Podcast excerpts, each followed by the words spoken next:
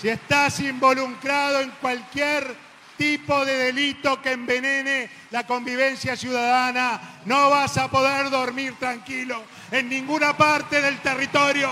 Te vamos a pescar, vamos a reorganizar el Ministerio del Interior, no para los, movidas de televisión, sino para que efectivamente podamos desarticular la banda de narcos, liquidarlas, terminarlas Bienvenidos a un nuevo podcast del Observador. Soy Gonzalo Charquero y estamos en la Mesa Chica, donde junto a los periodistas de la redacción que siguen los candidatos, analizamos lo que dicen y lo que piensan los protagonistas de la carrera electoral.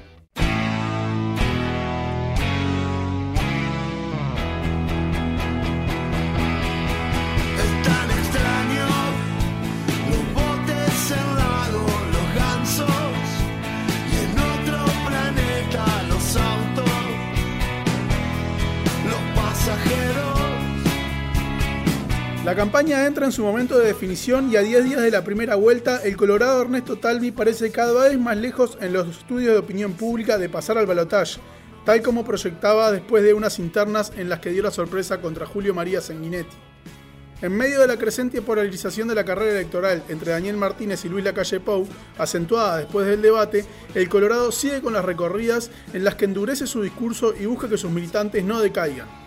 En esta edición de la Mesa Chica estamos con Santiago Soravilla, el periodista que sigue el candidato Colorado, para hablar sobre qué se puede esperar discursivamente de Talvi de acá al final y también de cuáles son sus perspectivas sobre la votación del 27 de octubre. Bueno, Santi, bienvenido. Primero eh, vamos a enfocarnos en, el plano discursivo. En el fin de, semana, Talvi tuvo uno de los actos más grandes de, lo que va de su campaña en el Club La Reborges, donde ahí endureció un poco eh, su discurso, sus palabras y sus mensajes con algunas de las frases como la que escuchábamos al arranque. ¿Esto es parte de una estrategia para este último tirón de campaña? ¿Cómo se piensa posicionar el candidato para, lo que resta? Gonzaga, ¿cómo va? Sí, en el acto en, en La Reborges él presentó unas líneas eh, nuevas en el, en el discurso, principalmente reforzó la, la imagen o los mensajes que, estaba destinando en seguridad.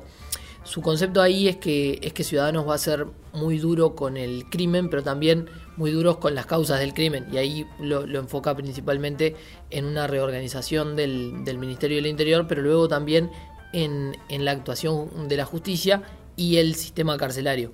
Eso es algo que la seguridad en sí es, es un tema que, que, si bien ellos han abordado con los técnicos que, tienen.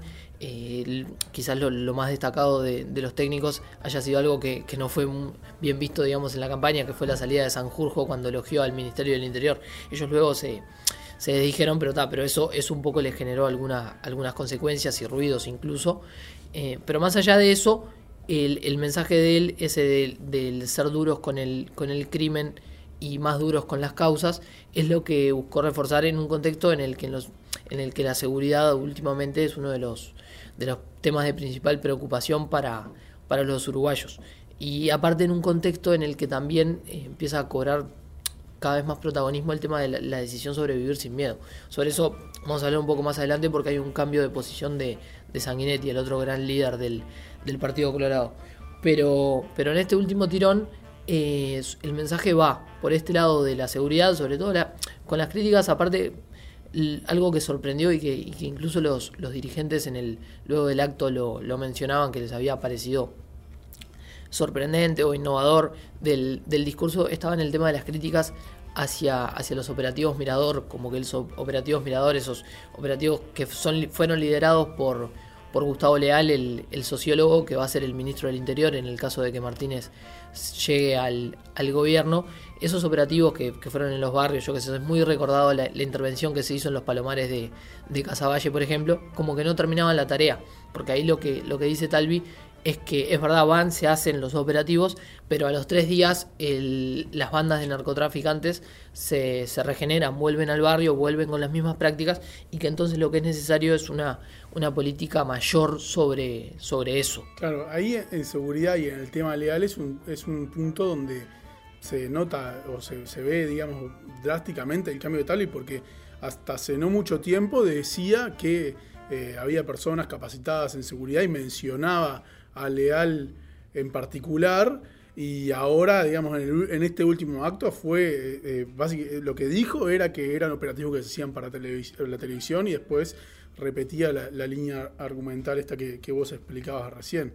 O sea que ahí hay un, endurecimiento, por lo menos tratar de. Es, más por parte de salir a buscar unos votos que siente que está perdiendo, quizás por derecha, o, o más por, por otro lado esa estrategia. Sí, también hay, creo, una consecuencia a, la posición política leal. Ya no es el leal que era director de seguridad y convivencia, sino que ahora es un leal que es ministro, futuro ministro del Interior. Y esa, esa, ese privilegio de, de, la posición de leal también hace que, que los discursos de todos los, los políticos cambien. Eh, eso es algo que obviamente en el Frente Amplio lo tienen muy claro porque tenían preparado el archivo de lo que habían opinado antes de la campaña y lo que opinan ahora en la campaña. Pero sí, también hay, hay parece evidente que en el Partido Colorado hay una advertencia por, por que no se fuguen esos votos eh, que están pensando en la seguridad como un elemento decisivo. Eh, mismo Gustavo Subía, que lanzó la tercera vía, el ex fiscal, es, es el representante o el que ha intentado por lo menos poner el dique por, por derecha para retener esos votos con un mensaje que, él mismo ha caracterizado como, como, como en defensa de la seguridad, de, volver a, no habla de mano dura específicamente, pero sí a ser muy duros con, con el crimen y a la vez siguiendo la línea de Pedro Bordaberry. Un poco eso es lo que su vida trata de capitalizar en ese sentido, eh, en el sentido de, de bueno, de, no una posición, o una posición bastante opositora, o muy opositora, mejor dicho, a la posición del, Frente Amplio en materia de, seguridad. Y hablabas de, de su vida, hace un rato también eh, eh, explicabas, o, tocabas el tema del cambio de posición de Sanguinetti. ¿Hay reproches entre internos entre los colorados por la estrategia de Talvi en la campaña, de, de por momentos haberse jugado tanto al centro por ahí? El análisis autocrítico en sí lo van a hacer después del 27 de octubre cuando se abran las urnas. Eso eh, es lo primero que conviene decir. Lo que, pero también es verdad que por lo bajo ven que algunas decisiones de campaña no, no gustaron. Eso en ballistas, en el sector de Sanguinetti, es, donde fue más evidente. Y el punto mayor fue cuando Talvi priorizó a ciudadanos por encima de, de ballistas.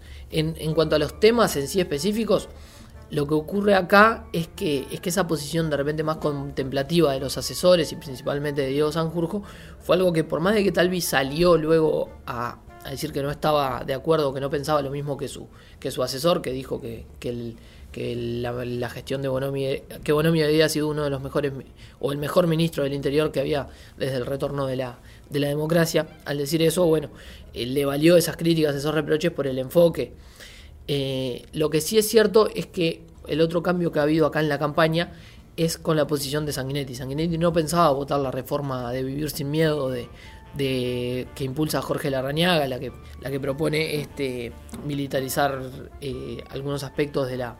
Sí, la creación de la Guardia Nacional, los, allanamientos nocturnos con autorización de un juez. Sí, la, la condena perpetua revisable. Esos puntos, Sanguinetti estaba en contra así se había expresado, y en Ballistas lo que pasó es que la mayoría de los dirigentes empezaron a, querer ensobrar. fueron a una asamblea, la asamblea resolvió que bueno, que iban a ensobrar, y Sanguinetti lo que, lo que hizo fue pasar de, una posición que él definía como neutral a una posición simpática hacia el tema. Él todavía no aclaró si él va a poner la papeleta o no, pero está, pero le permitió a todos sus dirigentes que, lo hagan. Este cambio también se trasluce como, como un enfoque eh, en el que los votantes colorados que principalmente se estaban pudiendo ir a, a Manini o, propiamente al Partido Nacional, eh, estaban necesitando ese tipo de certezas para, para ver si, si podían retenerlo. Dejando más el, lado del discurso y, vamos a pasar a, a, los cálculos electorales de hasta dónde se ve llegando Talvi, algo de lo que también habló en la Reborges. Vamos a escuchar lo que dijo el candidato colorado sobre su proyección en las urnas y después continuamos con el análisis. Un partido patriota que de verdad aceptó ser castigado electoralmente por mucho tiempo antes de engañar y manejar una política inmoral de pan para hoy, hambre para mañana, ¿Qué es lo que hubiera hecho el Frente Amplio. Van 20 años de aquel acto de heroísmo Y esta es la cuarta elección y aún lo venimos sufriendo. Hemos estado en penitencia y todavía lo estamos. Arrancamos desde muy abajo. Bueno, estas palabras parecen más realistas de, aquello que, insistía tanto el candidato del gol de cabeza en el área chica. Ante su baja en las encuestas, ¿a qué aspira Talvi? ¿Se, hacen esos cálculos en el comando? Sí, sí, son cálculos que, se hacen que se, y que se empiezan a, conocer a falta de, de estos 10 días para las elecciones. Em, ¿Te acordás que él hace un par de semanas en, en un evento en Punta del Este dijo que le estaba que los números le daban que le estaba respirando la nuca a la calle Pou? Incluso había hablado de una encuesta propia que le daba sobre el 20%. Sí, 18 como piso y, 22 como, como máximo y 22 era lo que le daba a la calle Pou. Luego de eso las encuestas de opinión pública empezaron a mostrar una baja y él no ha, no ha dicho aún qué números tiene él internos. Pero lo que sí se observa y lo que de, dialogar con él, nosotros eh, el martes publicamos una entrevista con él en la, que, en la que incluso anunció que si pierde va a salir a hacer campaña por la calle Pou, va a recorrer el país, va a, defender ese proyecto de coalición. Pero también lo que ha dicho en los últimos días es que es qué es lo que él califica como muy bueno para una votación del Partido Colorado. Y él ahí lo que habla es del 12,9% que recibió Bordaberry. Es decir, hay una muestra de que las aspiraciones ya no, ya no aspira a ser el que lidere la, coalición, si bien obviamente y vamos a usar la metáfora futbolera, ¿no? Pero él dice que va a pelear hasta el último minuto, ya lo que muestra es que el partido está bastante difícil y que la distancia que tiene de la calle Pou es mayor a la que, a la que en algún otro momento de la, de la campaña se, se pudo observar. Entonces, ante esto, ¿a qué aspira? aspirás a, obviamente a ser el segundo partido mayoritario de la oposición. Sí, porque eso también depende después mucho de cómo negociás una eventual coalición, qué, qué peso podés tener en caso de que se, forme gobierno. Sí, y también cuánto podés defender tus, tus ideas. Eh, cuáles son esos proyectos que vos le podés incluir a la, a la coalición.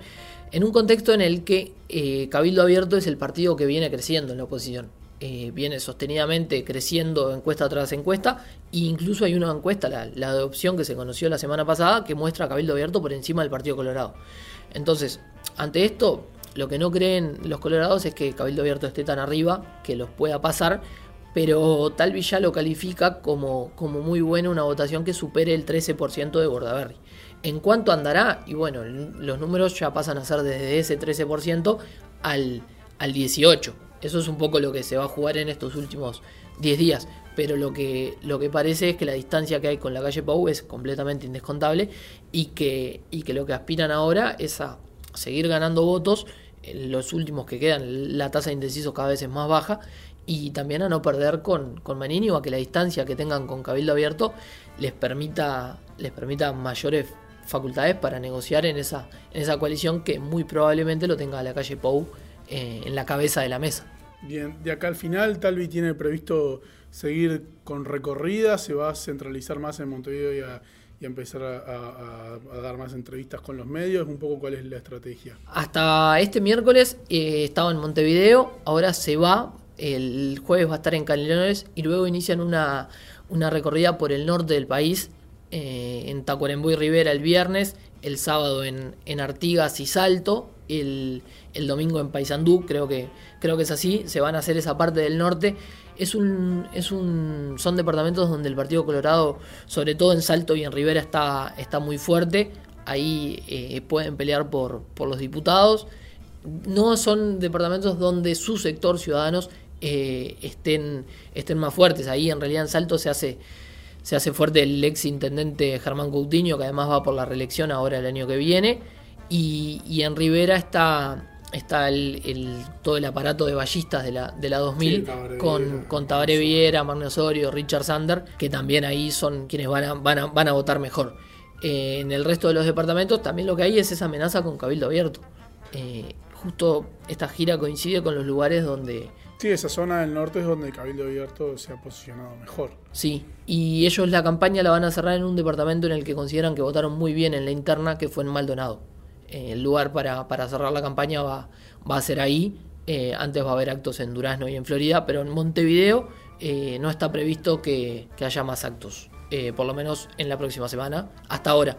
Bien, veremos entonces cómo se termina de posicionar en este sprint final el candidato colorado. Los invitamos a ustedes a que sigan la cobertura de Santiago y de los otros periodistas que cubren al resto de los candidatos en todas las plataformas del Observador. Mientras cerramos esta edición de la Mesa Chica, nos pueden seguir tanto en la edición papel, así como el observador.com.uy, Twitter, Facebook e Instagram.